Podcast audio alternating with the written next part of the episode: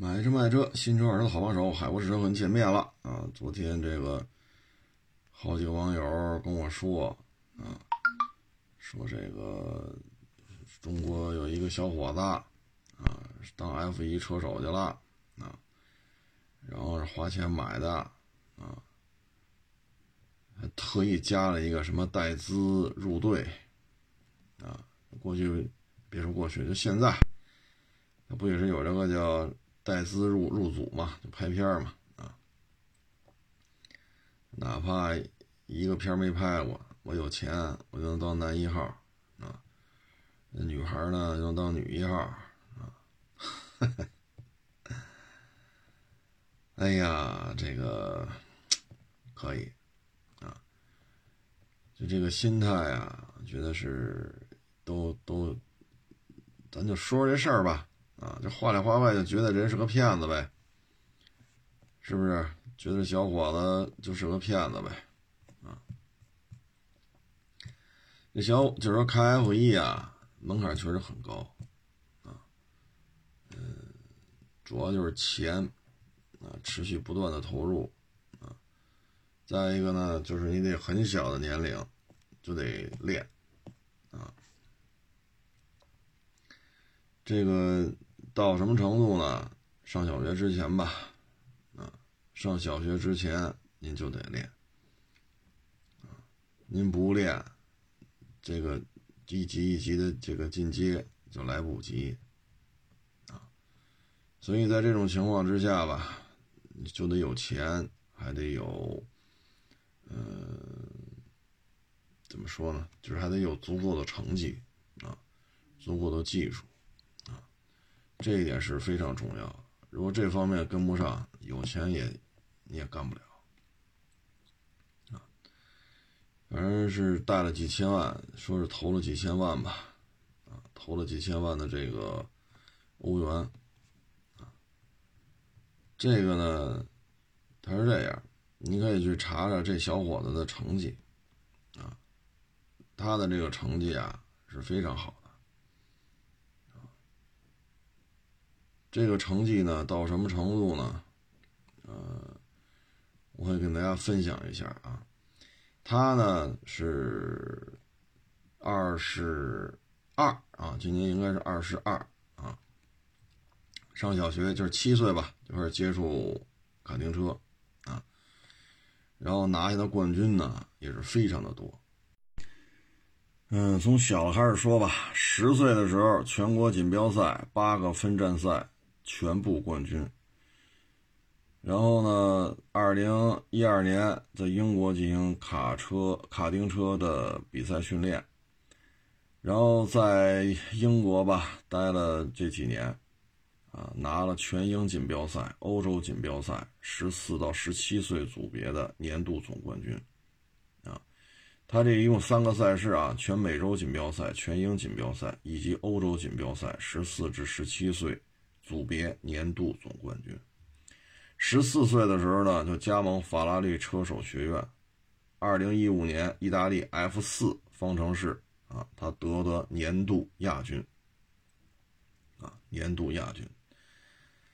十七岁的时候呢，中国他这个选手啊，在这个也是法拉利当中拿过季军。啊，F 三呢是拿过前三。十八岁的时候呢，F 三欧锦赛波城站首回合冠军，啊，所以这个成绩已经相当好了，啊，相当好了。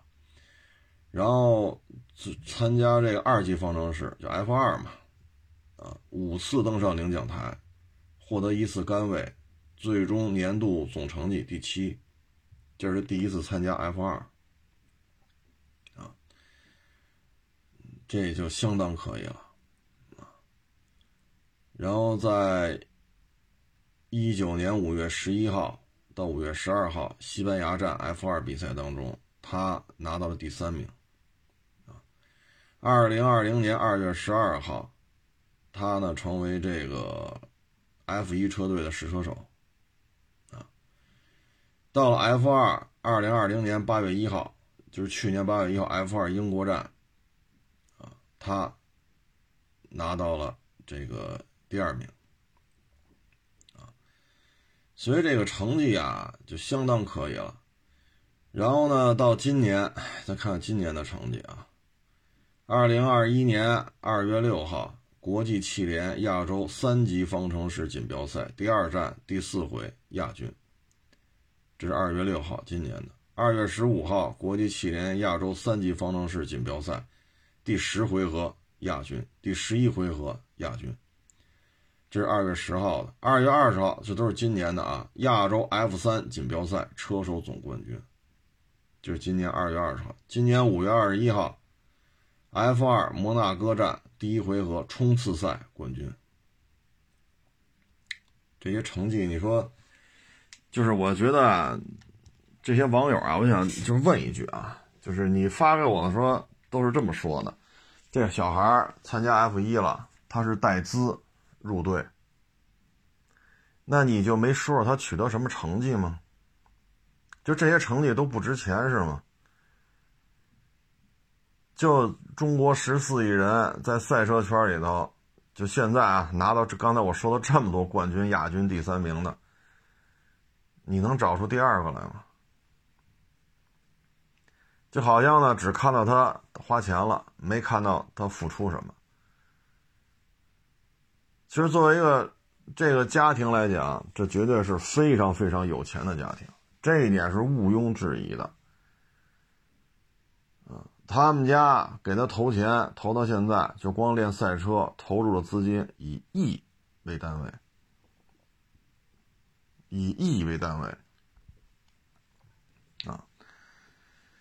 这都是很烧钱的，啊，咱就别说卡丁车了，F 四、F 三、F 二，这这一年跑这比赛一年就得上千万，因为你是在欧洲跑，你花的钱不是人民币，每年的投入就得上千万欧元，F 四晋级 F 三，F 三晋级 F 二，F 二晋级 F 一。不算 F 一带着两三千万欧元的这种赞助费，那就给人车队交钱。不算这个之前的投入，折人民币上亿了。大家也知道，一千万欧元这就大几千万人民币了，啊，所以他花了好几亿了。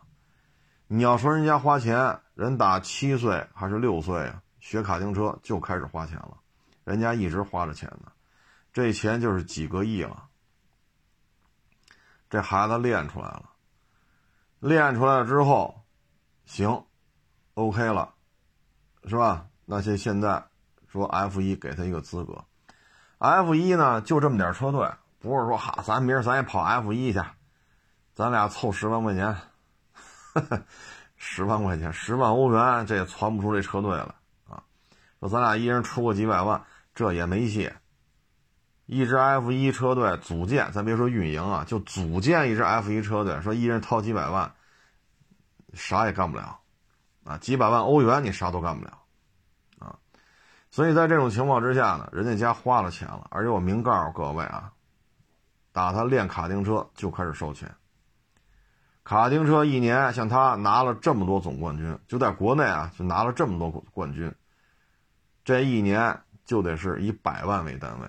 这卡丁车非常的烧钱，人家里有钱，专门给他建了一个卡丁车赛车场，人不上外边租场地去，什么时候想练什么时候练，把车，啊，维修车队、教练都请来，自己家有赛车场，想什么练什么练，想怎么练怎么练，这确实是有钱，啊，但咱不能说因为人家有钱，咱就说人家傻叉。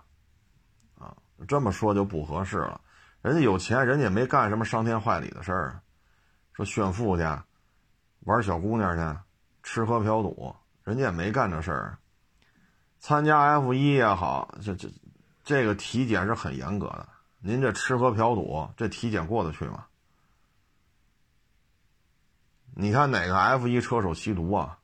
你看哪个 F 一车手哈，天天抱着个酒瓶子，喝到早上四点。啊，夜里十一点到三点钟喝了早上三点，喝了早上四点。哪个 F 一车手这样？二手车自媒体里有这么干的，F 一车手里没有这么干的。控制体重，保持身体状态，经常性的体检，就别说你吸毒了，你是不是用了兴奋剂了呀？这个体检是极其复杂的，不亚于挑这个飞行员啊，所以这个没有必要。咱就这么说了，钱全有人给你出，你能跑出这些成绩来吗？不让你掏一分钱，你能把把把他拿的这些冠军、亚军、季军都拿到手吗？客观的讲，人家很有钱，人家没花别人的钱，人花的都是人家爹妈的钱，这是事实。第二，人家没有伤天害理的事情，说仗着我有钱，我弄一超跑，三里屯吹口哨去，一帮小姑娘往我身上粘，这带家玩两天送俩包打发了，那带家玩两天送俩包打发了，这玩的不错，行，送他一跑车。这样的富二代，国内可有的是。但是像他这样吃苦耐劳的可没几个。可能我一说玩赛车吃苦耐劳，很多人理解不了。我就跟这么跟你说，当年我们做新车测试，零到一百十次，一百到零十次，啊，做完了，这年轻的下车都都吐了，啊，恶心的够呛。一百到零，零到一百，一百到零，一连着做十次吗？啊，你受不了！你咱这听众朋友有几个干过这种事儿？不是马路上说前面一刹车咱也急刹，不是那回事儿。带着仪器呢，就得到一百，就得到这个点你才能踩，然后看这个车到底多少，这都是有仪器的，不是你瞎踩着玩儿，很辛苦的。啊，你像我们冬天。飞机跑道上去测试去，那北风吹的，你在市区里边，你觉得穿一个绒裤，外边套一秋裤就差不多。到了那儿，好家伙，毛裤啊，你恨不得皮裤你就得穿上了啊！风太大，说室说北京市室内说零下十度、十二度，到那儿就得零下二十度，这边三级风，那边就得七级风，您试试什么滋味？你就得这么一遍一遍的开，啊，你包括我们原来做那个什么项目来着，零到一百六，加速到一百六，突然一下刹车，然后按照那装桶的分分叉打轮，就有那关系户要来做了，那你做吧，都是领导介绍来的，我们能说什么呀？你做吧，给他做了反复做演示，从这个点必须加速，油门踩到地板上。不要犹豫，以最快的速度踩下去。到一百六的时候稳定住，就是那个那个装桶，看见没？到那儿就肯定是到一百六了。你按照我们说的就能到一百六。然后地板刹，地板刹的时候再打轮，地上有装桶，按照装桶的这种摆的这个行驶轨迹你来走。关系户啊，我们反复做，人家还挺不耐烦，觉得我们是傻逼。加油刹车谁他妈不会啊？那您来。听明白了吧？我们给你反复做演示，没问题。您来，零到一百六，排量也大，车加速度也快。零到一百六做完了，压不踩刹车了。我操！正前方是摄像，拿着机器拍的，就是拍那一百六地板刹，啪往边上一打轮，就拍这个过程。压冲着摄像就过去了。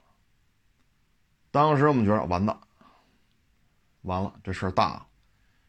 结果他以一百六的速度擦了这摄像，歘就过去了。我们这一个劲儿拿手台喊呀：“刹车，刹车，刹车！”压那车没反应。得亏飞机跑道足够长，过了一会儿之后，慢慢慢慢踩下刹车了，压都快冲出跑道了。飞机跑道啊，各位，不是花博会那个小场地啊。我们赶紧又过去，这孩子已经懵了。就这种加速的时候，大脑失血，供氧不足，脑供血脑供血不足，就发生这种就是昏厥也好，失去意识也好。压踩油门的时候，他还有意识，零到一百嘛，初始阶段肯定有意识。巨大的加速度之后，脑供血不足，压没反应了，教了多少遍了，不耐烦那劲儿大，等压自己开刹不住了。就这一幕就在我眼前发生的，拿着手台拼命的喊刹车刹车刹车，没用，车上就他一人。当时我们这真是给我们给吓坏了，我这他妈一百六的速度撞这摄像，这摄像必死无疑啊！这仅仅就是一个加速，一个刹车，没让你干别的，没让你干太复杂的这种这种这种线路。就这么一个项目，你就完不成，还是关系户，牛逼哄哄的，拿我们都当傻逼。谁不会踩油门？谁不会踩刹车？知道不就是到一百六吗？我还开二百二呢，我在高速上。所以，你接触过这些啊一些基本的项目啊，这个你就明白了，能取得这些成绩着实不易啊。包括上一代 A 三上市之前，我们跑那操控圈啊，就有这媒体老师，好家伙，地板油、地板刹、地板油，地，我说真不用你这么开。我我说不用这么开，一样圈速很快。你控制好油门，基本上就可以不踩刹车，也能把它跑下来，成绩不比你现在这个慢。人不服啊，我说场地四周站着人，咱看吧，我给你做一遍。你控制好油门，控制好档位，这个速度一最后一刷圈速，比他快。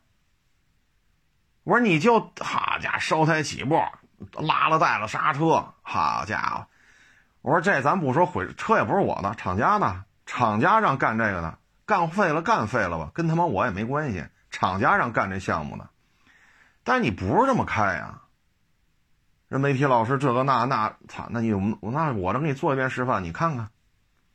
场地四个角站着人，你丫盯着我这车，就这几个项目啊，就这几个弯你看刹车灯亮不亮？计上时，你跑一圈，我跑一圈，咱俩计时，来吧，来吧，我给你做示范。不他妈烧胎起步，不刹车时拉了带，照样速度比你快。不服咱就比，一圈跑下来，我刹车灯亮了吗？没有。计时看了吗？看了。你这开对吗？不对，我说别废话，以成绩说话。四个角都站着人了，架上摄像机拍，看这刹车灯亮不亮。所以你接触过你就明白了，这个圈子不是说好滋啦滋啦滋啦滋啦，轮胎一一挠地，哎呦这个烟儿啊，这个烧焦的橡胶这个味道，哎呀这个家伙红线区啊，这啥七千转八千转，我他妈干压三万转。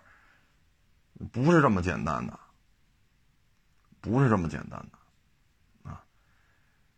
真是说练这个，真的是相当的付出很多，啊，也不像哈有些人朋友圈天天发，你看没有？今儿我卡丁车跑的，啊，这我要怎么怎么着？那我真是玩这个的，没有这功夫，天天发朋友圈炫来炫去的，啊！所以我看人拿这些成绩，我觉得就是牛。你说花钱的，那你来，你先把他之前，咱别说别的，国内八站卡丁车锦标赛八站全市冠军，你先拿一个，我们先看看。你别八站了，你拿一站，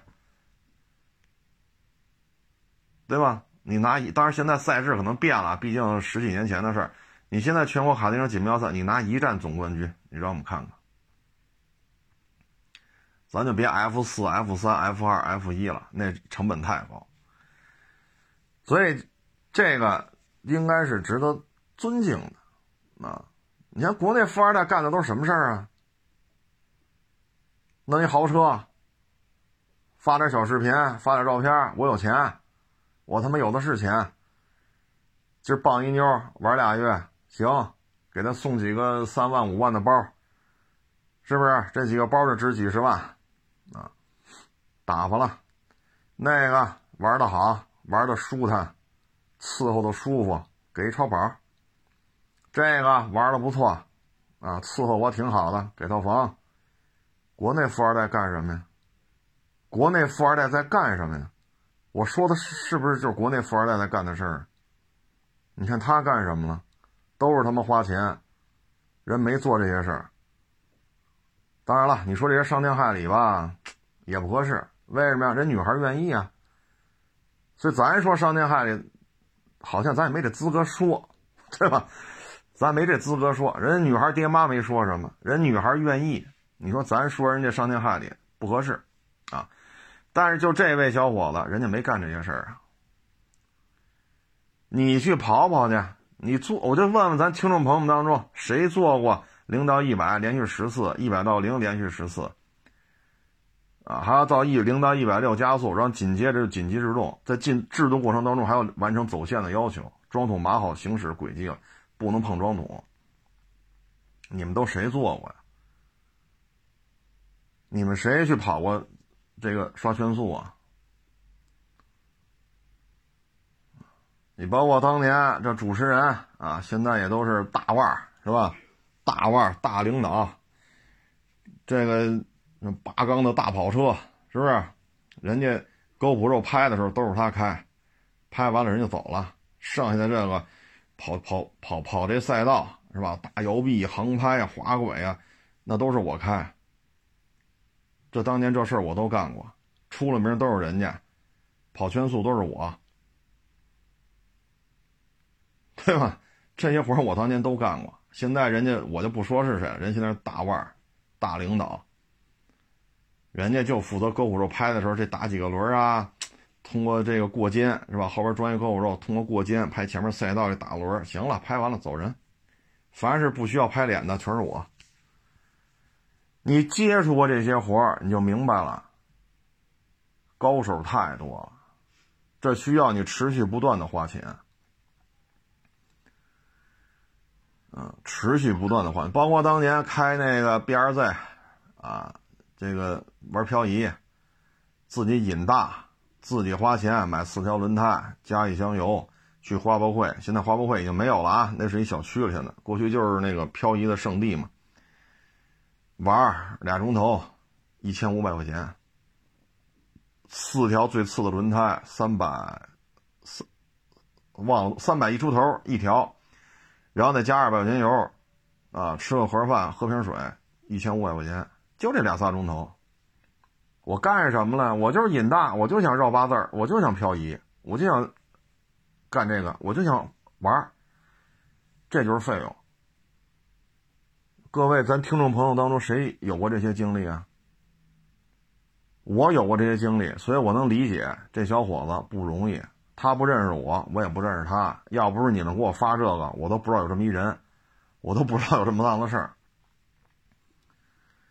但是我想说的是，人家。这绝对是什么呀？第一有天赋，第二心无杂念，就开这车。但凡有别的想法，绝对不可能这样。第三，家里有持续不断的大资金的投入。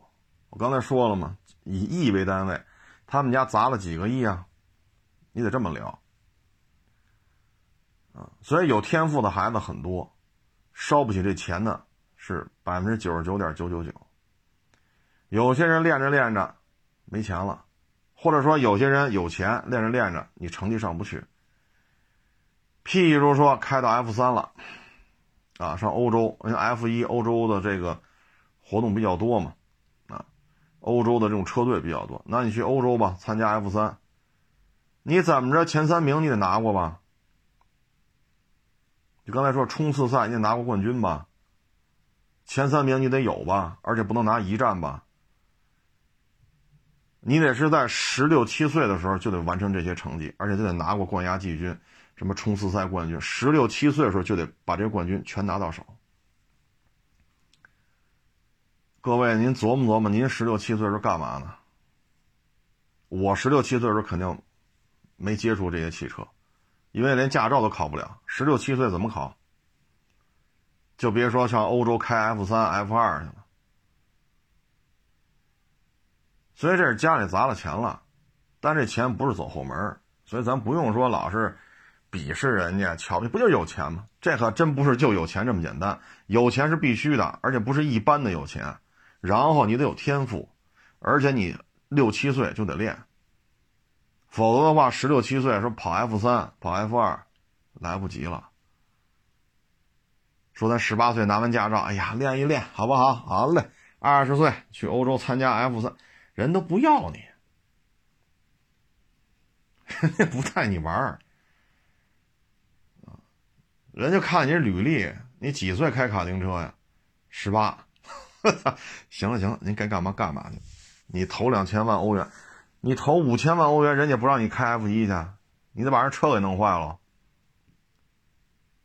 是不是？你以为买个呃什么二手的这个老帕杰罗是吧？什么二手的这个老陆风是吧？二手的这个老哈弗 H 五，好花个多少钱改改避震呀、防滚架呀、发动机变速箱啊，然后咱去跑去。这这造价，F 一这一辆车多少钱呢？这可不是说咱买一二手吉姆尼、二手哈弗 H 五是吧？二手的帕杰罗 V 三三，咱换发动机、换避震、换换什么这那，不是一个段位了啊，不是一个段位了。这就好比你给你们家那四十多平一居室装修，人家给什刹海边上。两千平米五进的四合院做装修，你们俩这不是一玩法，所以就是什么呢？这个各位真是得琢磨清楚了。哎，所以这个大家上网都搜搜啊，这些成绩也是给我好多人发这个嘛，我说搜搜看吧，我真不太了解这人是什么情况啊，平时也忙，顾不上这。我一看这成绩相当厉害了。对吧？一九年的时候，他二十岁嘛，二十岁的时候，二级方程式就 F 二，啊，雷诺 F 二车队五次登上领奖台，一次获得杆位，年度总总排名第七。二零一九年 F 二年 F 二年度最佳新人奖，这可这可了不得呀，啊，这可真是了不得。去年就已经升任 F 一车队的试车手了。除了这个呢，就是 F 一车队啊，就这么多车手，就这么点儿。你上来当 F 一车手的前提是什么呀？现有的车队当中有 F 一的车手不干了啊，甭管是被开除了，这个身体原因开不了了啊，还是什么什么原因吧，得有空缺。您在今年。恰好您又具备开 F 一的这个资格了，恰好又有一个车队缺了这么一个人，恰好这个车队又愿意签你啊！全世界不是说二零二一年就这么一个中国小孩能干这个，每年都有好几个孩子具备这种能力。您明白这意思吧？我这成绩我也都拿到了，哎，我今年也二十二十一的。你为什么不签我？好几个孩子都有您这水平，这些孩子都能带来两三千万欧元的这个资金，为什么签你不签他们？所以能开上 F 一有运气，也有汗水，还有雄厚的资金。你按咱们这个啊，按咱们这个小市民这个心态啊，说砸了五个亿是吧？砸了三个亿，那咱肯定想法，哎呀，干脆。什刹海五个亿，什刹海买四合院还不随便挑了，买它一个上千平米的，对不对？每年租金就好几百万，我吃这租子不好吗？是不是？或者望京大平层、中关村大平层，啊，来一套，来他多少套？一套两千五百万够不够啊？一套三千万够不够啊？来他十套，收租子。要搁咱们这个，是不是咱就这么干了？啊，所以就是说呀，不容易啊。嗯，有些时候呢，哎，怎么说呢？哎，反正这个玩赛车呀，相当的烧钱。有些人呢，他通过这个成绩啊，他可以做一些安全驾控啊。嗯，给厂家拍软文的时候做个主持人呐，啊，通过这个回一些血，啊，所谓的回血呢，就是把之前扔出去的这些，能不能通过这种方式赚点钱回来啊？你包括跑巴黎达喀尔，这相当烧钱的，汽车组的跑去都是以千万人民币为单位，你是几个一千万？你要摩托车要去跑去，这费用也不低啊。所以真是说心无杂念的在这弄，我不用为钱发愁，挺难的。之前也有过一些中国车手试图怎么怎么着，但最后都是要么成绩达不到要求，要么就是家里钱真的是盯不住了啊。你说这个普通老百姓说这有钱，咱看着眼红。人家有三个亿，有五个亿。你要是让家里孩子从六七岁一直干到二十一二，你这三个亿、五个亿不够。咱要说存一个亿在银行啊，一年保守保守得超过四百万。啊，这银行给你的利息啊，保守保守得给你四百万，很多银行得给你四百多。甚至接近五百万，这叫协议利率啊！而且说了啊，说库叉存一个亿，你上银行上班去，这事儿就靠谱。说库叉，说这五个亿都存在某个银行，那你就可以干到一些比较高的职位了。为什么呀？只要你爸爸不把这五个亿的存款从我们这个储蓄所也好，我们这区支行也好。啊，这只要不把这钱挪走，你就在这上班，没问题。那边说一个亿，一年四百多万，五个亿，好家伙，这就两三千万，这钱一分不少，给你爸爸留着，一个月给你开个几万块钱，让你在这上班了。只要你爸爸不把钱挪走，工作有了，待遇也不错，那边两三千万的利息，这还不够你花的吗？一年花两三千万。还还不够你吃喝玩乐的吗？要按咱们比较庸俗的说法啊，咱们可能就这么理解了啊。所以这是很多的错综复杂的因素集于一身，你才能这样啊。说这孩子成绩都够了，不好意思，车队今年所有的车手都没问题，都在继续跑，没你地儿。今年说空出一个来，哎，五个孩子。那综合考虑，人没要你，那怎么办呀？就空一个圈五个孩子都具备这水平，人没挑你啊。说明年，那您今年的成绩能保持去年那么好吗？明年就得看今年的成绩。那今年成绩你要不好呢，明年人也不看你了。说你今年没选上，今年接着跑去，啊，接着跑 F 二。啊，怎么怎么着，怎么着吧？啊，是 F 一做试车呀，还是 F 二怎么着啊？明年了，哎，说又空出一圈了，这回有仨孩子都能干，人家还是没签你，你怎么办？一年就几千万啊，一年几千万！再过一年人不要了，你开多好都不要了，为什么？你二十五六岁了，人家不要你了，岁数大了啊。所以在这种情况之下吧，我觉得运气、实力啊，运气、实力，不忘初心，再加上雄厚的资金支持，才能有今天。所以这孩子，我觉得虽然不太了解啊，就上网搜了一下，我觉得以他这成绩来讲，这可不是说走后门走出来的。说完这个呢，再说这个学区房。哎呀，就是看一个一网友给我发一段子啊，我一看，他问的就是什么呢？学区房和学历哪个更值钱？哎呀，这话题可就深刻了！你说万柳啊，这个 这好学校，中关村三小。啊，万泉小学啊，嗯，包括德胜啊，包括东城西城啊，那这个你像万柳二十万一平，咱就说能住啊，咱别说一百多了，比如说七十多平两居，就算挤挤能住了，你没一千五百万也下不来。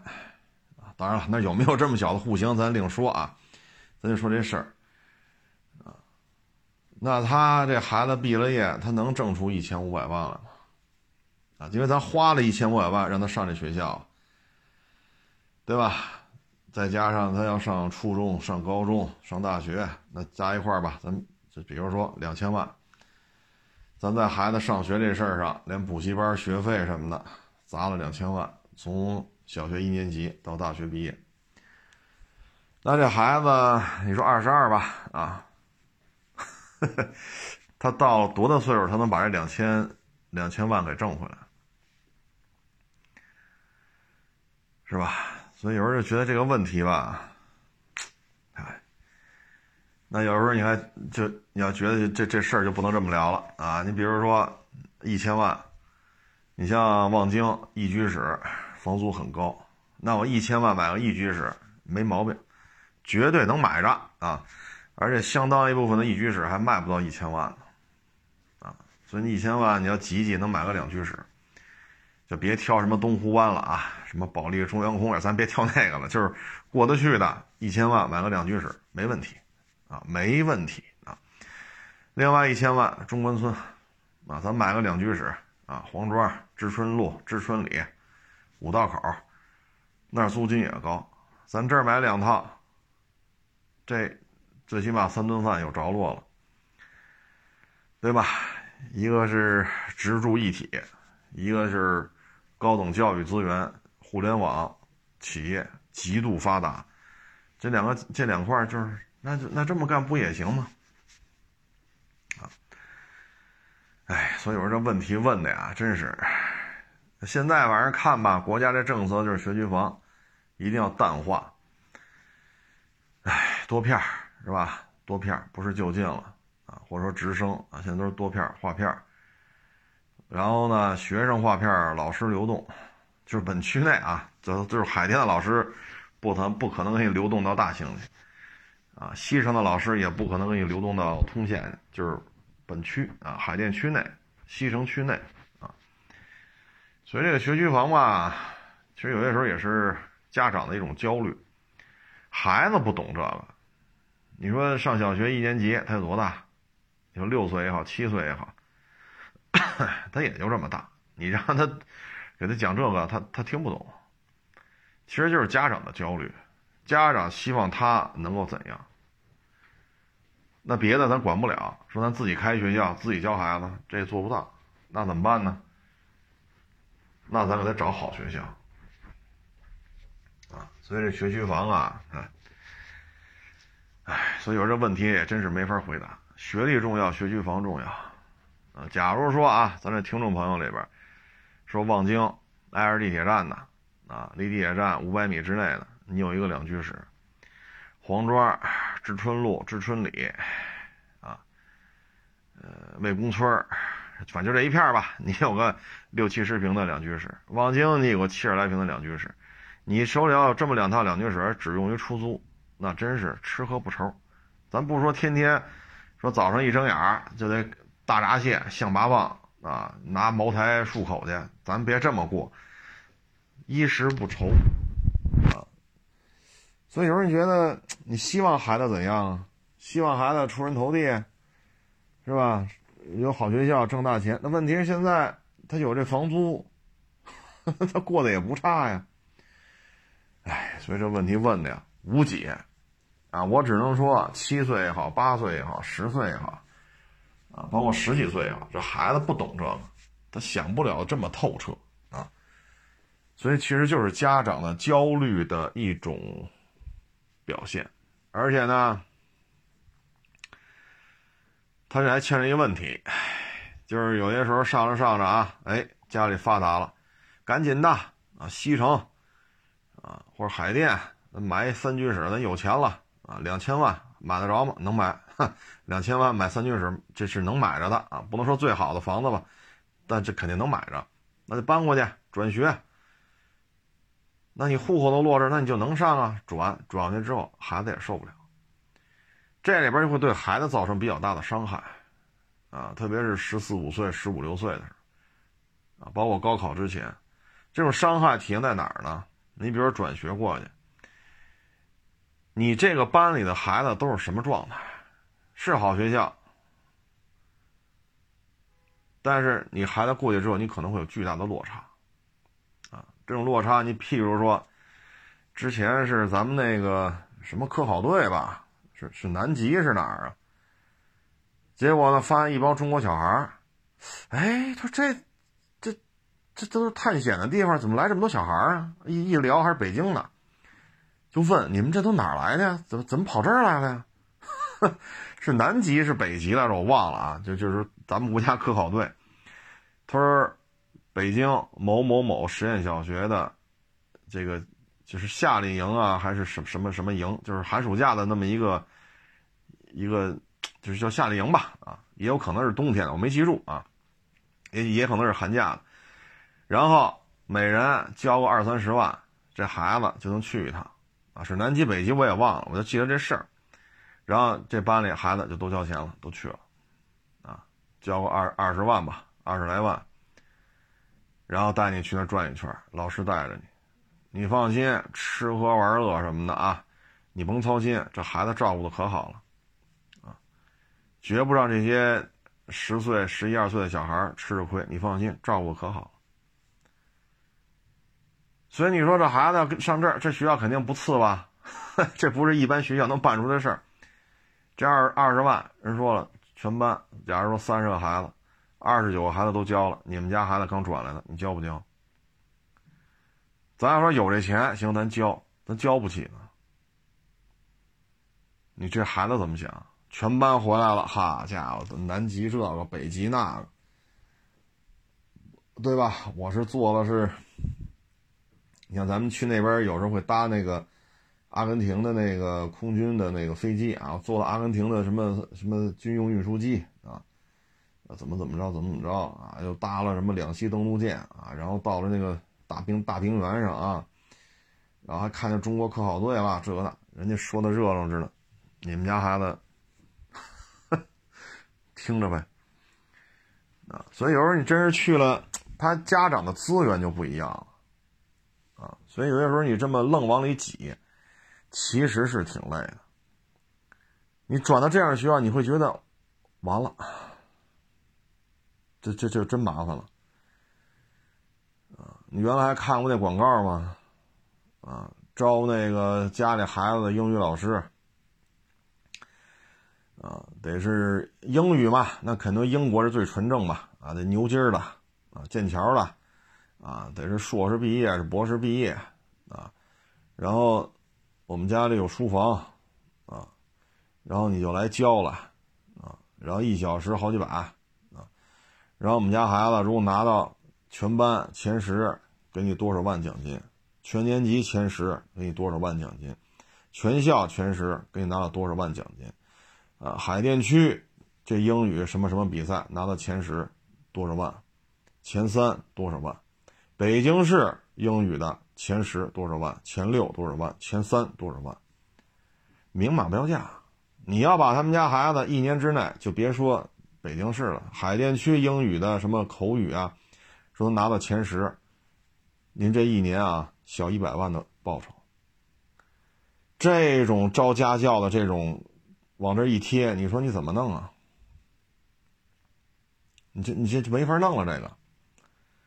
然后他说招舞蹈老师。教我们家孩子跳舞，啊，你弄吧。我们家那个给你那个房子大，啊，一百平米一间的，啊，要求你是什么哪个芭蕾舞学院回来的，啊，得是参加过什么比赛的，啊，怎么怎么着的，啊，然后来，啊，来了之后这一百平米，你说怎么盖？这跳孩教孩子跳舞，你说怎么盖这房子？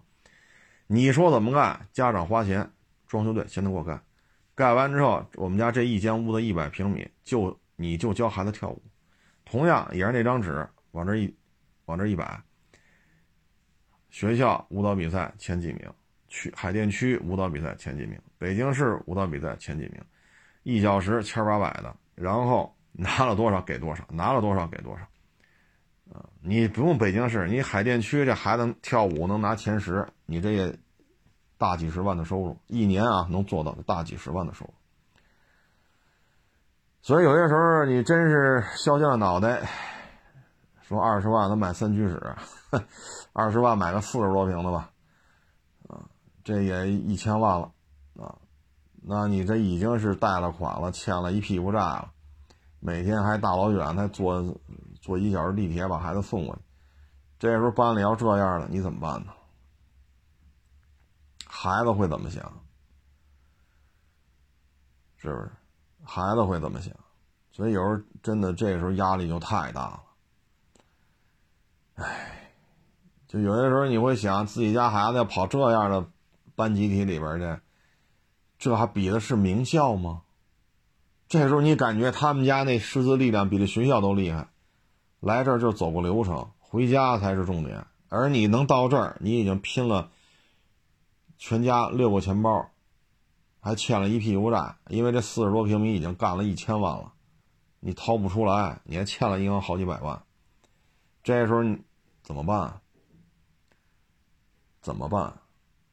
啊，所以有时候这时候压力就会很大了啊！你说一放学，好家伙，埃尔法司机、保姆，天天看着人来，哈以为是孩子爹妈呢，一问开车的那是司机，这个是保姆，那都不是他爹，不是他妈，人爹妈都不来。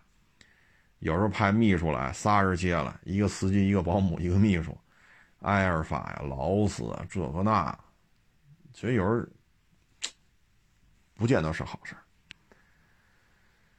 对吧？不见得是好事所以有时候你说学历重要，学区房重要啊。当然我也没两千万啊。假如说库差有两千万了，你说中关村三小万柳，啊，那两千万买了九十来平的。这总能买吧，七八十平的，八九十平，这这这钱肯定够。那是假如说这两千万，那你还不如刚才说那些地儿，魏公村啊、知春路、知春旅啊、黄庄啊，挑一个六七十平的，一千万差不多也能买一个。望京来了六七十平的，一千万也差不多也能买着，就收租子呗，是不是？就收租子就完了。如果这两千万花完还剩个一两百万，那就留着吧，吃喝用吧，应急。因为你真花了，假如说有了两千万，真去了万柳，有些时候不见得跟得上。所以这个到时候孩子说青春期本身就叛逆，然后在心里再受这种刺激。你说七岁、六岁、三岁，他不知道什么叫埃尔法，他不知道什么叫劳斯。十五六岁了还不懂啊，十七八岁了还不懂啊，他还不知道什么叫劳斯，什么叫阿尔法，啊，咱们这好，骑个电动自行车接孩子去了，人那裤衩一下来三四个啊，保姆啊、秘书啊、司机呀，好家伙，恨不得带个保镖，你说咋整？随着学区和学学就是学区带来的就是学历重要还是房子重要？这个问题真是不好回答，啊，哎，只能说呀，中国的孩子的家长啊，真的是太操心了，啊，真的是太操心了，真的是发自肺腑的呀，希望自己家孩子好。所以有些时候咱就别说勒紧裤腰带了，再勒两扣，再勒两扣可能会勒出事儿来。啊，勒紧裤勒紧裤腰带让孩子好，这都能理解。但已经勒紧了，就别再勒两口，那很那肯定是会出事儿的，啊！你包括这孩子抑郁症，啊，你真是孩子抑郁症了，你怎么办？因为什么呢？他有些东西是需要天赋的，就像刚才我说那十次一百到零，十次零到一百，一百六急刹车，然后还要按照装桶的轨迹去走。我们坐着没事儿啊，对吧？我岁数比他大，我也没事儿。他一上来。眩眩晕了，失去意识了，所以他有时候需要是天赋你不是这块料，你何必呢？啊，所以有时候这孩子吧，有时候想来想去，那可能啊，健健康康、快快乐乐的，这可能更重要，是不是？我为什么说这个呢？因为我看了一小视频，也是一网友发给我。说两口子啊，是清华毕业的吧？啊，留京了，拿着户口了，这也生了孩子了。说毕业得有十哎十有十年吧，八年吧啊，反正就是差不多吧，就这么个岁数，三三十多岁啊。然后两口子呢说我们打留在北京，我们就觉得这是人生改变的一个机遇，新的起点开始了。必须在有限的生命内，让自己活得更加辉煌。人家说话就是有水平啊，这不是我我我有感吧？是人家说的啊。所以人家两口子呢，说打一毕业，在北京这十年八年一点没闲着。但是真到了买学区房的时候，他发现了，没有个两千多万，想住着还行，停车有地儿，小区里有花园。哟，这。没有个两千五百万，好像够呛啊！就这这留在北京，两口子辛辛苦苦能拿出一千万来。他说一千万，咱买个一居室，两口子这么忙，孩子谁带？把老人接过来，三代同堂，住个四十多平的。哎呀，说这就就陷入了沉思了。他说：“这学历低吗？两口子清华大学毕业的，你说这学历低吗？能从外地考到北京来，然后又拿到北京户口，又清华毕业，这可不是一般人，这智商是相当的高。我说的不是说耍小心眼儿，我说人的智商是非常高的，啊，千军万马的考试，我说的是智商啊，学习的能力。”然后这些年也没闲着，玩了命的挣钱，最后你发现一千万买学区房，能买上四十多平，啊，所以你说有时候咱也感慨，两口子都清华，那这两口子，他们生出来的孩子这智商可不低呀。那他们两口子买学区房又怎样？哎，所以说真是灵魂的拷问，啊，哎，做家长累吗？那是，真是做家长累。能理解啊，真是能理解，所以我就说嘛，你像他们这个有房子了，啊，再拿一千万说买学区房来，才发现买不上。有时候我就想嘛，我说他这一千万，你说海淀那几个弄个小两居啊，包括望京这租金高呢，对吧？然后你租出去，就给孩子留个，就相当于战备粮嘛，是吧？万一有什么闪失的话呢？这套房子说一千万的望京也好，一千万的魏公村啊、知春路啊、五道口啊，最起码这租金能把孩子养活大，就当个战备粮吧。我觉得这样也不错啊，因为以他们这现状，所以他说的也也也蛮有道理的。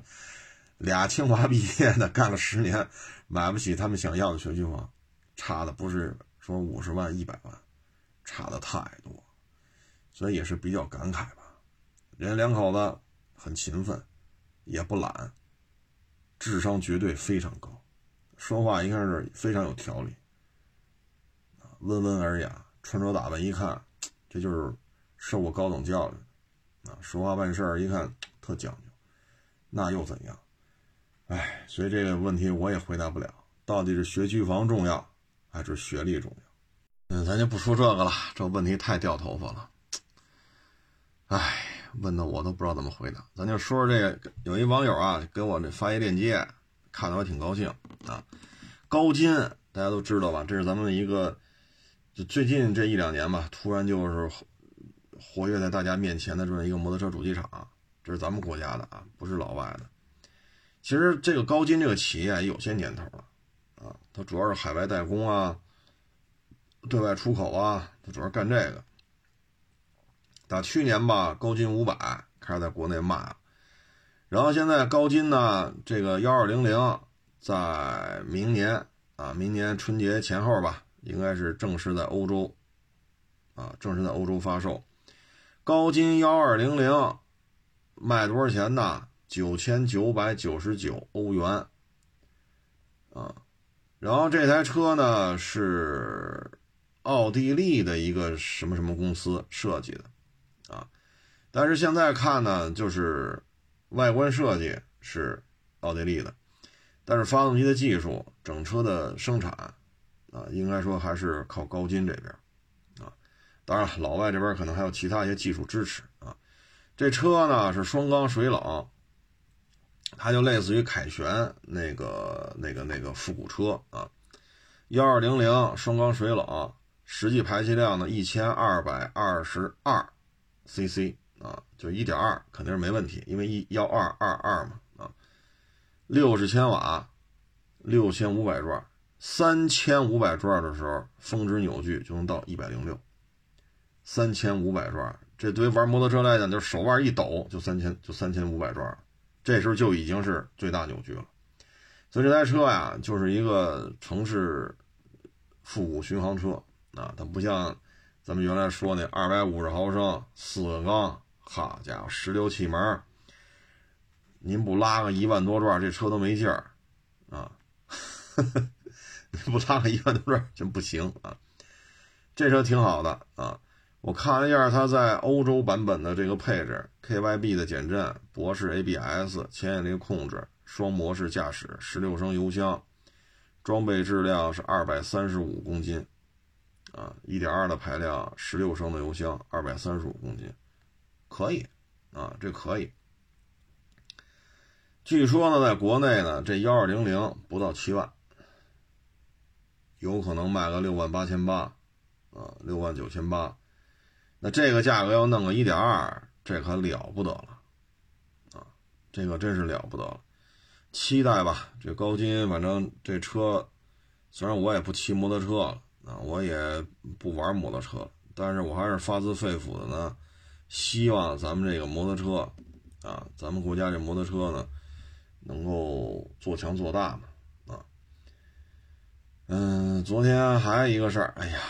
也是他呢，是也是一网友发给我的。看完之后吧，也是怎么说呢？呃，略显怎么说呢？略显根儿尬吧。这是什么事儿呢？就是环京啊，现在这个断供啊是有点多了啊。环京地区呢，就是从廊坊啊啊，这个燕郊啊。张家口啊啊，就这就这一圈吧啊，这里边现在的问题啊，为什么断供了？就是说呢，这房子一万五一平，我买的，现在六千五卖不出去啊，一万五一百平米，这房价是多少啊？一百五十万，但现在这房价一百平多少钱呀？六十五万，没人要。一百五十万买的，六十五万卖不出去，那他当时付了多少呢？他当时掏了八十万，剩下的钱七十万是要做月供的。那现在这房子值才就是六十五万都没人接，那这时候你再还这个七十万的月供，那这事儿它就不划算了。所以就会出现什么呀？白送这房啊，我一分不要你，过户到你名下，你把那七十万也没有七十万了，因为我也还了两两三年了嘛，还了三年了，可能六十多万。你把六十多万贷款还完就完了，现在就是这种情况，有的就断供了。为什么呢？这疫情到现在一年多、两年不到，两年不到的时间，各行各业都受影响，啊，不论你是这个搞什么演唱会的、搞旅游的、搞会展的、搞写字楼租赁的，像我们干二手车的，对吧？啊包括干餐饮的，就包括医院，啊，因为我这儿一网友又就是公立医院的，特别有名的公立医院，那医疗也都受，也都受影响，这个这个疫情对于医院的收入都是有影响的，啊，所以在这种情况之下呢，负担不起了，啊，所以，唉。唉，其实，在咱们国家呢，我觉得将来可能会发展的就是，我们也看一下美国，看一下韩国，啊，包括看一下日本，啊，其实呢，很多国家都是这样，就发展到一定程度了，它都是特大城市群，会聚集大量的人口，啊，你包括澳大利亚也是，它不就是那几个大城市吗？剩下都是荒无人烟，啊，你要这么说也不合适，反正。可能有个小村，可能有个小镇啊，这儿五百人，那儿一千人，你也不能说荒无人烟嘛。反正绝大部分澳大利亚人口就是沿海的这几个大城市，别的地方就是人口稀少了。你包括韩国，差不多三分之一到一半都在他那首都汉城，在这周围，其他的地方人并不多，啊，你包括日本也是，啊，所以参照这种情况吧，就将来就不用说将来，就看现在，特大城市群就是北上广深，啊，二线城市起的比较快的，那可能就是杭州啊、南京啊。啊成都啊，重庆啊，西安呐，啊，包括武汉呐，啊，这里边最为鲜明的特点就是江浙沪这一带，啊，多少年了，这都是富甲一方的地方，轻工业、重工业、互联网、第三产业、进出口贸易，啊，江浙沪这一带都是，就往前倒多少年，这边都挺厉害的，就咱就别单独说那，反正那这一片都是很有发展的，那最终。大量的人口就会聚集到这些地方，那这些地方呢，人口越来，就是愿意来的人越多，房价就会越来越高。但是环京为什么就混成这样了？江浙沪和环京完全是俩概念，北京就是虹吸效应，啊，资源呀、产业呀、机遇呀都在北京，环京地区就差很多。跟上海不一样，上海呢是溢出效应。啊你看江浙沪江，你看上海周边，啊，出了上海的行政版图，你看周边这些城市，包括江苏，包括浙江，就整个那一大片，你说这儿有穷地方吗？没有。产业的这种繁繁华程度啊，对于年轻人的这种机会的这种这种渴望，那确实机会也给了很多。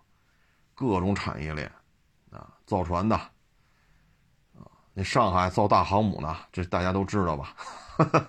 这大航母在那儿造呢，其他的军舰也在那儿造呢，啊，这算不算重工业？啊，汽车这算不算重工业？互联网、金融、三产、进出口、服装、美食、旅游，你说这这所这些产业是不是都很发达？它是溢出效应。而这边呢，就是虹吸效应，所以两种不同的格局啊，所以环京就做不到说像上海周边啊，做不到啊，所以你买了环京吧，确实也是差点，确实也是差点。你说冬奥会，冬奥会咱就这么说，一年能有几个月，对吧？你滑雪能滑几个月？十一月中下旬开始滑，滑到二月份也就废了。啊，你不能五一还滑去吧？十一滑去，你滑不了。也就十一月底、二月份，也就这三个月、四个月，剩下时间干什么去？冰雪运动咱搞室内的没问题，但室内的这个，你说滑雪，那么高的山，滑滑雪道，好，滋溜滋溜滋溜滑下来，这山的这滑雪道好几百米长。这没法给你做成室内的呀，这没法给你做成室内。你说室内的滑冰可以，是吧？弄一个是长方形啊，还是椭圆形的，反正你上面滑的，它有这个冰，这是可以给你做出来。你好几百米长，说三十度坡、四十度坡，四五百米长、六七百，这怎么给你做成室内？所以奥运会这事儿吧，你包括石景山的房价，石景山的房价呢，因为它是城六区。这是客观事实，它就叫城六区，过去是城八区，它就属于核心的位置。所以说，在整个北京的产业在向北，在向北，就是南二环、南三环干不过北五环。为什么？就是整个产业都在向北，啊，因为什么呢？望京、中关村这两大产业区有很多高薪的这种工作。啊你说西二旗也好，后厂村也好，新北苑也好啊，这个来这个来广营也好，望京也好，所以它这两片都在北面，啊，它确实有大量的产业。那石景山这个说首钢搬走了，现在就靠冬奥会，这房价蹭蹭蹭七万多了，现在五环外啊七万多，甚至还有准备准备开盘要干到八万，我说都是塔楼啊。那冬奥会，这对对于石景山来讲只是个概念，就刚才说的是，有室内滑冰的，那也就是室内滑冰，那并不意味着石景山房价就值八万多。但石景山这为什么下滑的负就没有那么多负面的东西呢？它是城六区，它毕竟现在地铁越修越多，毕竟这里森林绿化率城六区里边最高，啊，人口数量特别的少，所以白天你看石景山除了一些。一干道的交叉点这，剩下的马路都没什么车。这在望京，这在中关村绝不可能。这种景象要在中关村望望京看见，你得后半夜，后半夜去看。咱这边白天就这样，车也少，人也少，地儿比天通苑大，人没有天通苑多。所以他这房价受冲击不会那么大，毕竟现在整个北京的房价基基数就这么高。啊，无非就是将来流通的问题，但是环境地区这冬奥会这个概念，唉，所以有些事儿，你比如说你在石景山买房，你去中关村上班，这没多远，坐地铁也行，开车也行，进了西进了从从石景山西五环外开，进了四环，拐到西北四环交叉这儿，你是往外往里一下四环，就是中关村这一大片。所以他开车距离也不远，坐地铁也不远，所以很多人跑石景山来了。但是环境地区，你说指着冬奥会这个，唉，断供不断供，反正自己拿主意吧。如果真是揭不开锅了，那真是没办法。房子涨还行，房子不涨，这不都不是涨不涨的问，这是腰斩的问题了。啊，就这些事儿，唉。各位自己拿主意吧，这东西咱真是管不了，因为你一旦断供，你就上黑名单了，将来你办很多事儿都不好办，啊，哎，卖又卖不出去，一万五买的，六千五卖不出去，这搁谁啊，谁也难受，啊，嗯，所以要买啊，还是买核心地带的，啊，比如说北京的。啊你这是这环境，最起码北京这腰斩的房子还是比较少见。环境的房子腰斩还是比较多。还有一个就是，唉，就到这岁数了嘛，啊，可能就是一个怎么说呢？丁克家族啊，这两天也是有网友给我转过来这个文章，看完了之后吧。这事儿啊，哎，这这这这，只能说呀，生不生孩子都不犯法啊。生孩子，反正现在国家说了，生仨都行。但是咱要是说不要，咱就得想好了啊。你别说都五六十岁了啊，也都退了休了啊，或者说再大一点。别人家可能都三代同堂了，啊，等六七十岁的时候，可能别人家都三代同堂了。咱这屋里边就自己两口子，那确实感觉就不太一样。这是一篇文章，就是说呢，是也是一个医院的，啊，他呢在那个抢救室嘛，说啊，就是来了两口子。男的呀，一直特别照顾他媳妇儿，但现在俩人呢都七十多了，这男的呢就突然就脑溢血，啊，就赶紧就叫救护车。平时呢，这男的可呵护他媳妇儿了，啊，但是到这种情况了，男的不能动了，咿咿呀呀还能说点话，但是已经不能动了，不能动了呢，这女的就慌了，啊，就慌了。然后这男的在病床上咿咿呀呀，还跟那费劲跟他说呢，啊，回家做饭，啊，要想着关煤气，啊，厨房的窗户要关好，出门时候要把门锁好，你爱吃的那个肉，冰箱里还有多少？啊，你爱吃那个水果还有一点点，你要买那肉，你上超市哪哪哪买买去。你喜欢吃的水果，你要去小区哪个门出去，他们家那水果你吃的最好。还跟这说这些呢，这时候这阿姨呢就已经是哭了，啊因为她已经很清楚的意识了，就是七十多了嘛，啊，脑溢血不能动了。说在这种情况下再恢复到正常人一样啊，遛弯儿呀，这个那上下楼梯啊什么，理论上是有可能的。但是你这个岁数，这种突发，能不能恢成恢复成那样，大家心里都清楚啊。咱们这节目听众普遍岁数偏大啊，大家都清楚。啊，大家都都或多或少都经历过这些。这老太太呢，就有点没神了，慌了，一边哭一边听，啊，然后这个老太太就就走，就准备离开。后来他们因为在医院嘛，他就问这什么情况，家里孩子呢？后来一说，我们当时啊不想要孩子，我们就想两个人幸福的过一辈子。但是人终有老去的时候嘛，终有躺在床上不能动的时候，啊，终究会有说拉呀尿啊，都在炕上，啊，咱们每一个人都会有这一天。但是到这个时候呢，没有孩子呀，也没人管，啊，这男的一看就很爱他媳妇儿嘛，照顾的很好。但是他已经这样了，七十多，要是脑溢血，全身不能动，咿咿呀呀还能说。唉，大家都知道，接下来是意味着什么啊？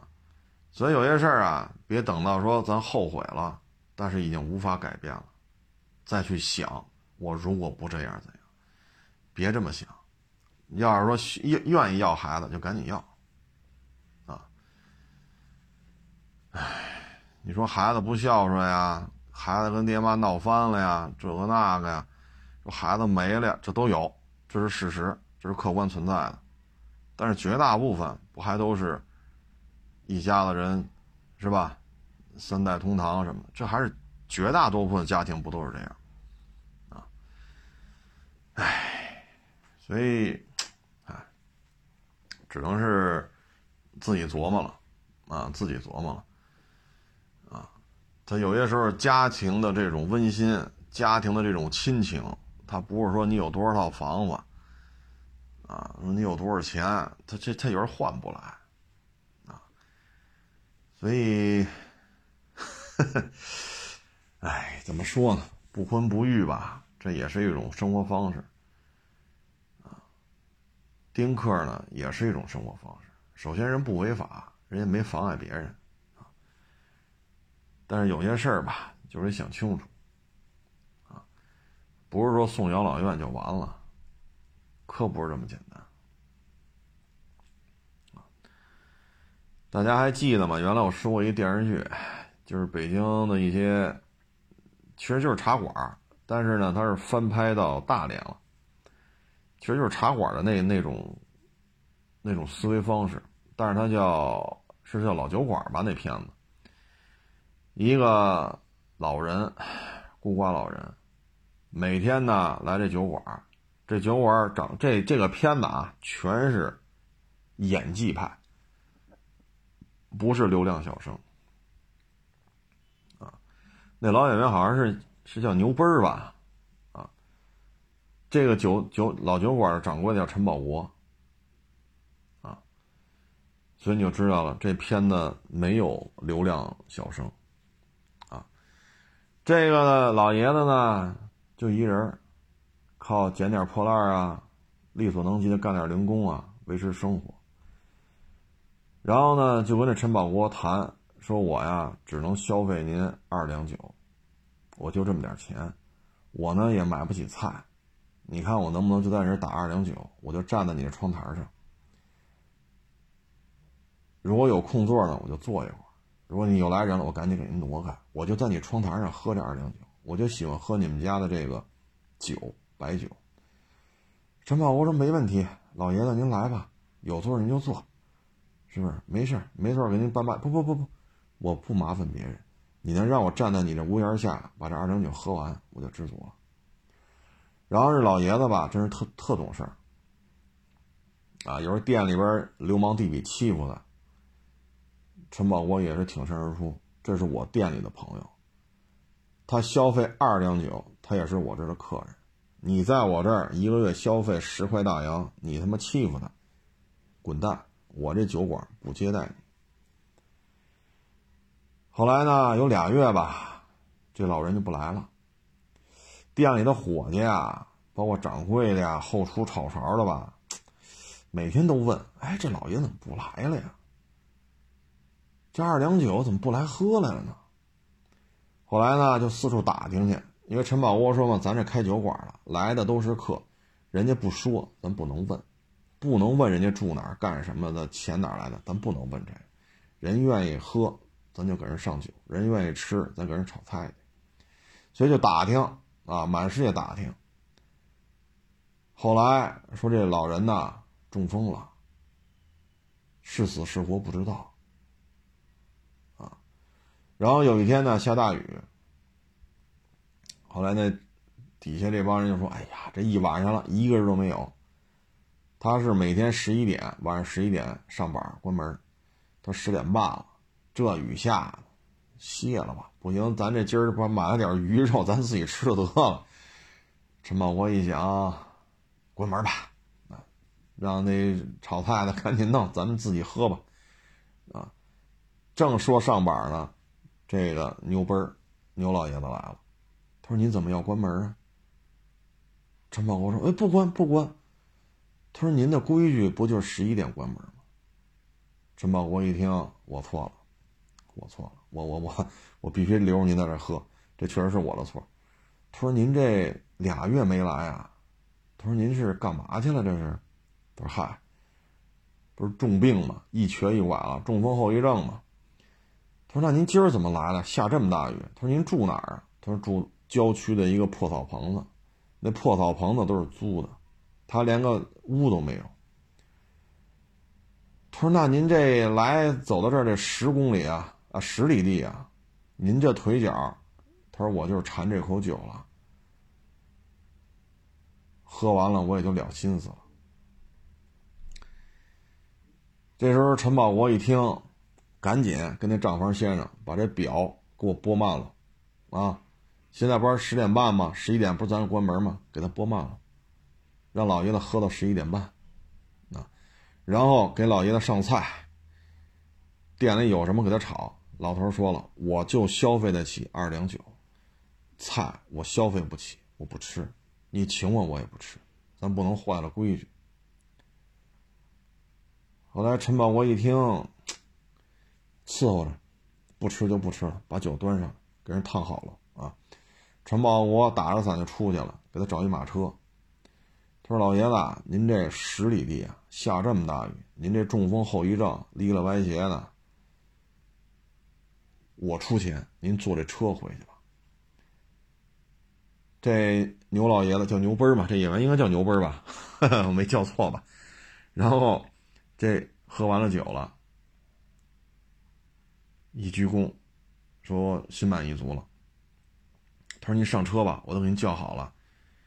就别的，我们也帮不上忙。我叫一车，车钱我都付完了。您坐这车回去吧。十里地呢，这么大的雨，夜里十一点多，您这中风后遗症都不用了，一瘸一拐就走了。按照这片子，这导演写这个剧本啊，这老头应该是喝完这杯酒就死了。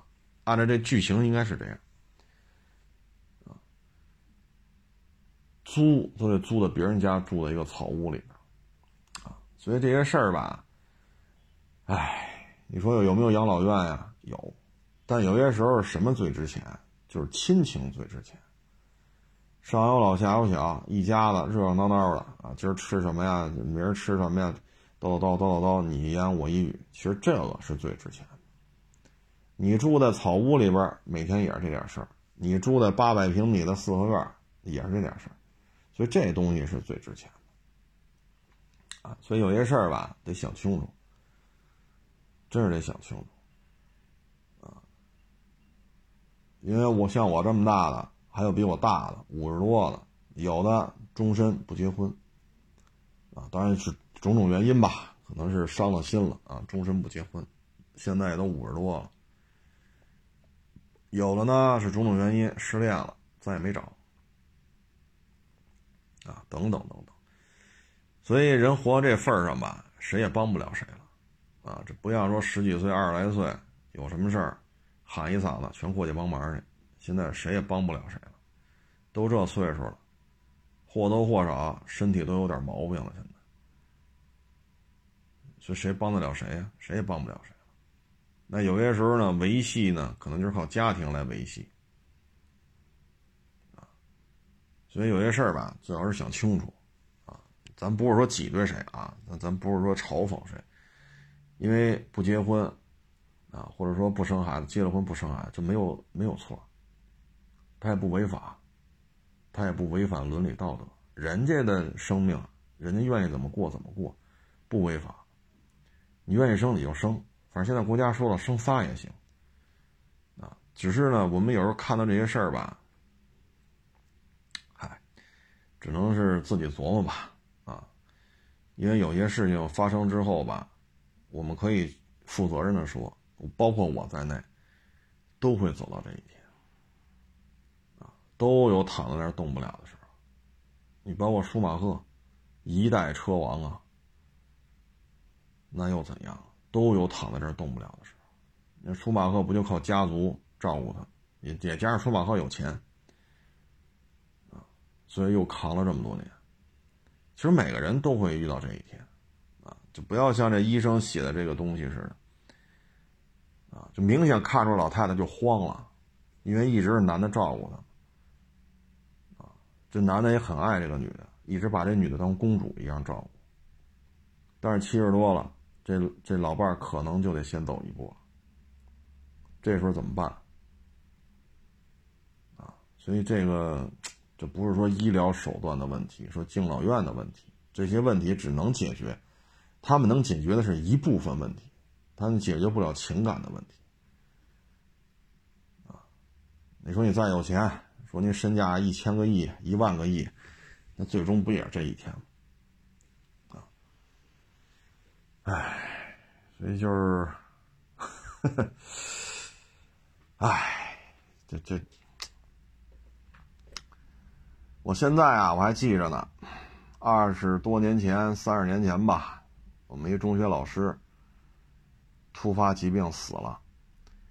死了呢，下葬，因为我们关系还都挺好的。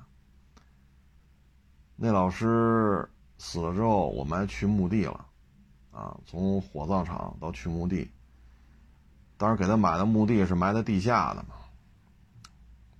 然后那地下呢，他爱人呢哭的就已经不行了。然后人家这墓地吧，人家就是地下，他是我当时，因为他那墓地里啊施工完没人管了，底下好多水泥渣子。家属呢已经哭的不行了，啊，后来呢，我们这还去了几个，你算是有同事、有同有有有我们这些学生啊，也有那个。就是同事啊。后来呢，我说这墓地里它是地下的嘛，他挖了一个大概一米见方，里边有水泥渣子什么的。我说这老师也没了，当时对我们也不错，我看也没人下去，我呢就跳下去了，跳在那墓地里边了。我说拿拿拿拿拿块手巾吧，你们去找块布，我把墓地里边这些瓷砖给人擦干净吧。我就跳到墓地里边去了。人家给我找的那个抹布啊，什么手巾之类，我说沾上水擦吧，把这水泥渣子啊什么给人擦干净。擦干净之后，我就从墓地里爬出来嘛。我这以后老师就在这儿好好歇着吧。啊，这好歹是教过我嘛，啊，对我也不错。啊，当时哎呀，就这事儿啊，其实，哎，都有这种经历。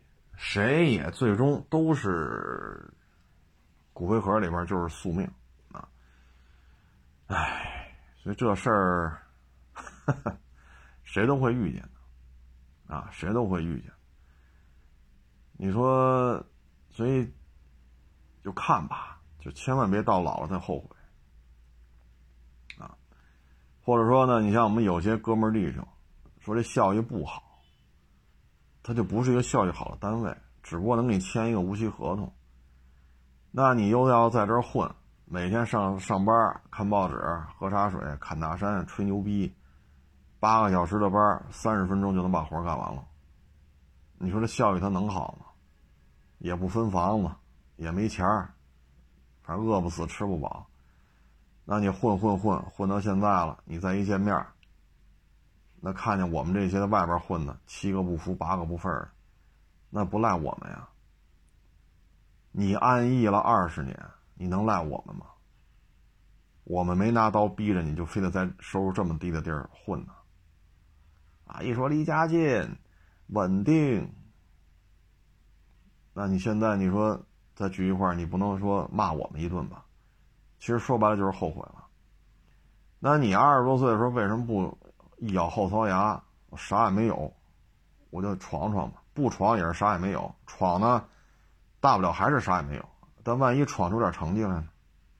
万一比现在混的好点呢？那当时你没选择这些。你现在说咱这都奔五十了，你再一见面，你这，你恨不得拿板砖把我们拍死。那不是我们招惹你了呀？所以这时候你后悔，就来不及了。你二十多岁时候闯去拼去，三十多岁闯去拼去都没问题，就他妈快五十了，你说是不是晚点了？你现在后悔了，那你说这种状态才不是我造成的。所以有时候就是。别老后悔啊！别老后悔。当时你说跳那墓地里边，是多多少少心里是有有点害怕。但是我一想，老师都没了，老师已经火化了。这墓地我看见脏，都不下去。他爱人哭的都已经快昏迷不醒了，孩子又那么小。那我不能看着墓地这么脏，把骨灰放里边，墓墓门一封，我心里觉得不落忍啊。那我跳下去了，拿手进去，拿抹布去找他们要去，擦，擦完了换一块布，再再再擦，给他擦干干净净的，就是别让自己后悔啊。你像这个，要不然你说老觉得对不起老师，因为老师病了嘛，突发急症病逝了嘛。啊，头两天看着好好的，过两天说人没了，我们当时也接受不了。说怎么了？这是不还跑步啊？还上课呢吗？怎么人没了？说突发急症，拉到医院没抢救过来。啊，你像这个，我觉得当时想是害怕，但是现在这么多年过去了，我觉得做的对。啊，做的对，是不是？你说二十多年死都死二十多年了，你在谈什么交情？什么也谈不上，只不过当时这事儿，现在想起来做的对。毕竟人是我老师嘛，教过我嘛，这是这是他死不死，这都是事实。所以有些时候呢，就别后悔啊。你有些事儿，唉，仅供参考吧，啊，仅供参考，自己适合的生活方式就行，啊，你愿意生就生。不愿生就不生，愿意生仨您就生仨，愿意生一个您就生一个，愿意不结婚就不结婚，自己过得舒服就行了。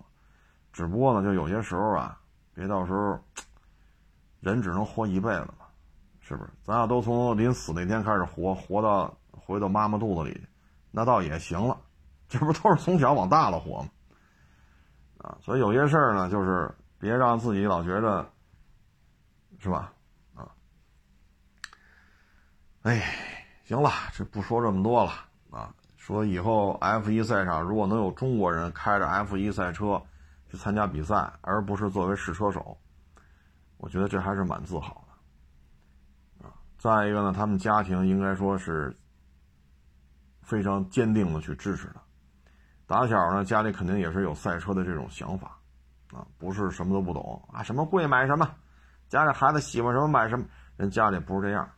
绝不是这样，家里大人对于赛车肯定是有所了解的，所以才这么系统的去培训他。再一个，这孩子确实有天赋，没有天赋练练不出来。你就跟我似的，你让我去 NBA 打篮球，我操，你这，你花多少钱培养我，我也打不了啊，是不是？你不是那块料啊。再一个就是运气啊，没有受伤，没有沾染一些不良的习气，然后呢，恰好又赶上 F1 的车手当中又有人空出来，有空缺所以几方面成就了他吧。希望将来能在 F1 正式的比赛当中看到中国车手。如果他能站在领奖台上，我觉得那就更棒。所以总而言之吧，这是人家家庭的努力，人家自己的拼搏，啊，这一点是不能否认。也祝这个小兄弟能有一个好的成绩吧。啊，行了，这个不多聊了啊，谢谢大家支持，谢谢大捧场，欢迎关注我的新浪微博“海阔试车手”微信账号“海阔试车”。